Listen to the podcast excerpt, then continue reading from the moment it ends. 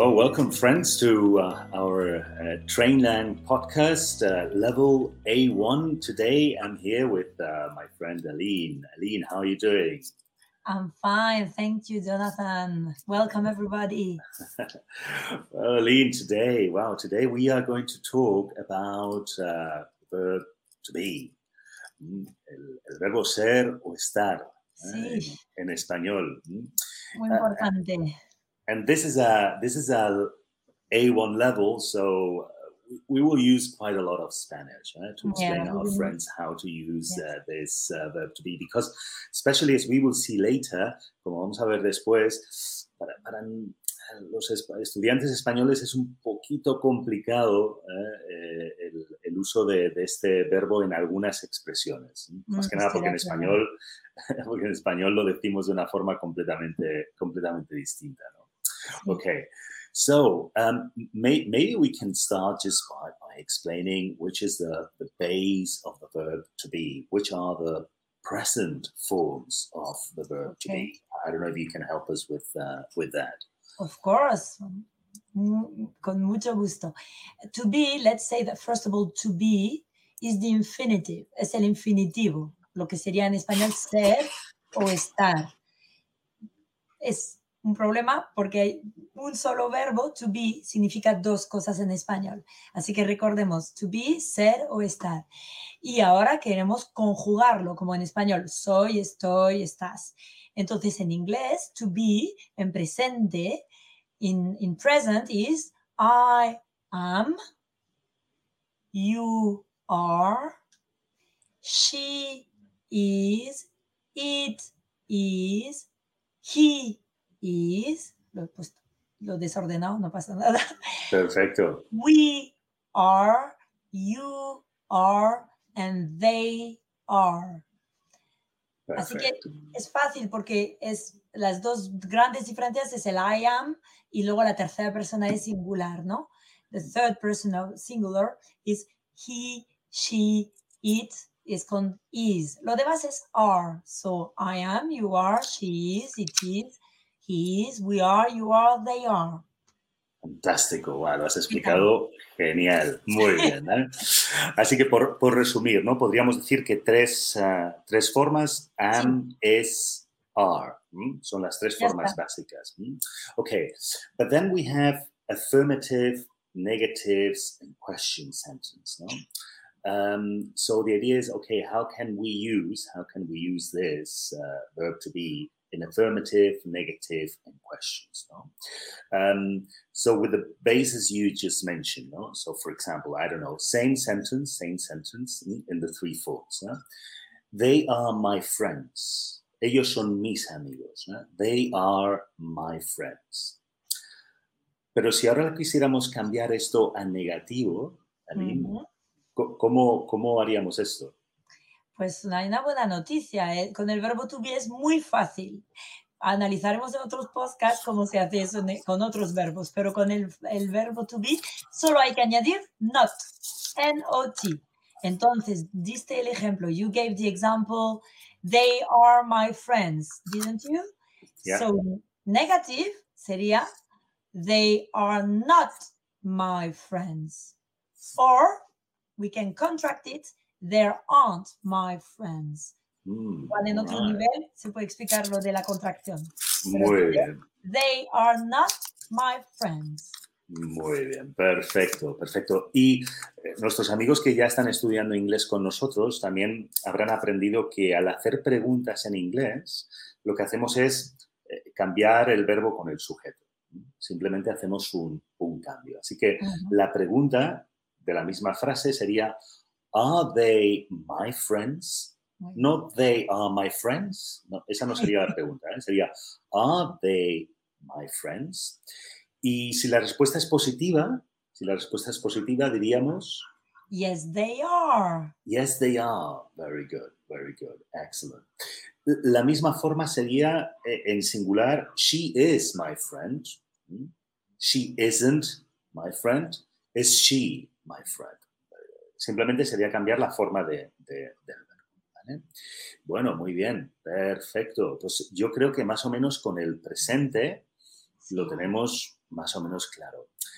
Ahora, Aline, ay, vamos a entrar en un, en un terreno un poco complicado. la, la, equivalencia con tener, porque claro, yo, yo en español, yo diría, yo tengo 15 años, por ejemplo, ¿no? ya, ya, ya, quisiera yo, ya quisiera yo, ¿no? Pero claro, yo tengo, yo tengo, ¿no? O, o yo tengo sed. Sí. Eh, todas estas frases, en, en eh, claro, al, al, decirlas en inglés, no utilizamos el verbo tener del inglés, que sería el have, sino que utilizamos el verbo to be. Exacto, Jonathan. Uh, el verbo to be no es difícil. Los alumnos suelen aprenderlo fácilmente. It's an easy verb. Pero la equivalencia con el español resulta un poco complicada por lo que tú has dicho, porque en español estas mismas expresiones como tengo hambre o tengo suerte, pues el, el, inglés él lo dice de otra manera. Él dice estoy hambriento, estoy suertudo, digamos, o estoy con suerte, o estoy miedoso en vez de tengo miedo. Y estas expresiones, claro, el, el español tiene tendencia a decir, ah, pues si es tener, uso have, pero no en español, en inglés hay que usar to be. Entonces vamos a, a describir un poco, o a, a citar, ¿no? Las diferentes expresiones para que os vaya sonando.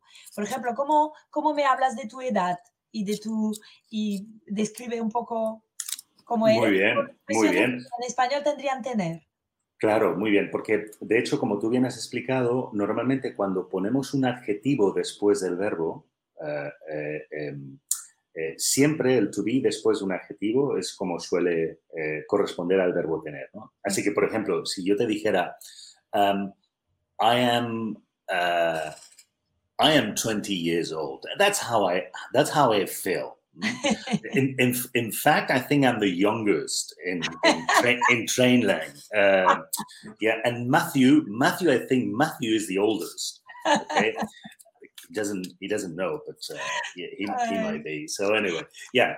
So I am 20 years old. I am Spanish.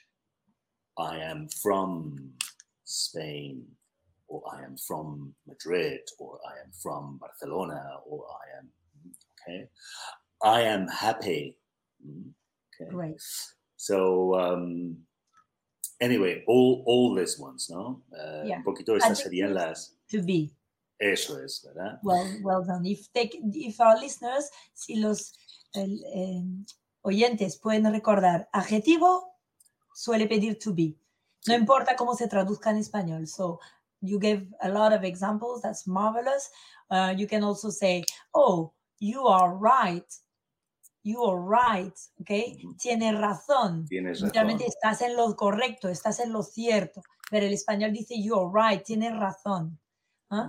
O, for example, um, you're hungry. Are you hungry, Jonathan? Mm. Are you hungry? Yeah, not right now, because I had a good breakfast this morning. So, Wonderful. Uh, but, uh, muy bien. Claro, cuando preguntamos la edad, ¿no? Nosotros en español decimos, ¿cuántos años tienes?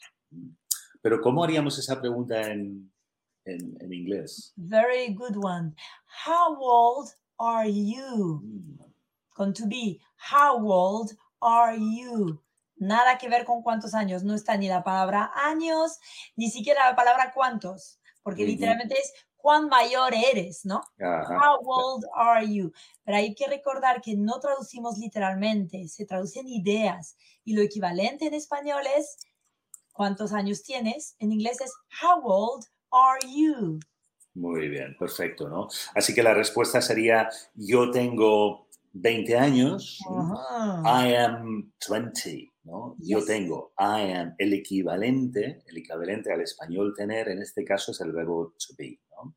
Creo que es muy útil lo que estás explicando, ¿eh? Lo van a agradecer muchos oyentes. También cuando sentimos algo, cuando mm. sentimos algo, cuando solemos decir, oh, pues es que tengo frío o, o, tengo hambre, ¿no? En, en, español, claro. E, en inglés no diríamos I have, sino utilizamos el verbo to be. Mm-hmm. I am cold. Okay. Are you cold right now?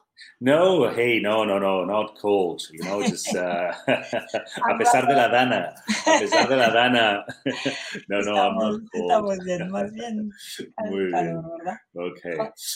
Fine. So I think I think we have covered this quite well. So vamos a pasar entonces a, a explicar a nuestros amigos exactamente lo mismo, pero la forma del verbo to be en su forma pasada. Hemos dicho que en su forma presente tiene sus tres formas, es, are y am, ¿no? Y, y nos podrías explicar en, en Sí, cuál es la forma del pasado. con mucho gusto. De hecho, es más fácil todavía. Si en presente había tres formas, en, en pasado solo hay dos. Entonces la- voy a pasar a decirlas y veréis, vais a distinguir las dos. I was, you were, he was, she was, it was, we were, they were. ¿Habéis notado? Did you notice? Solo tenemos was and were.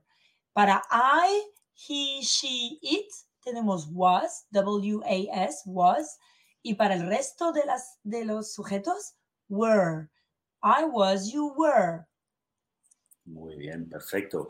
Y siguiendo la misma, siguiendo la misma regla del negativo, sería añadir el not después del Exacto. verbo. ¿eh? I was not o I wasn't. Perfect. Y para, y para las preguntas tenemos la misma fórmula que con el presente, simplemente es cambiar. Exactamente. cambiar. Solamente es la inversión. Were you there last Sunday? Ah, muy bien. Are you, no, sorry, in past. Uh, were we together? Or Ujú, were they called? Muy bien, exacto. So, that's mainly the idea, friends. ¿eh? Eso más o menos esperamos que os ayude un poquito a entender cómo utilizar el verbo eh, to be y esperamos haberlo explicado de una forma que sea, eh, que sea sencilla. Así que eh, nuestro podcast termina hoy aquí, pero antes de terminar, Lynn, ¿puedes decirle a nuestros ah, amigos dónde pueden seguir estudiando inglés con, con nosotros? Por supuesto, con nosotros y con profesores muy preparados y muy ilusionados que pues encontrarán eh, y que les acompañarán con además un campus. Entonces pueden ir a www.campustrainlang.com y ahí tendrán muchísimo material.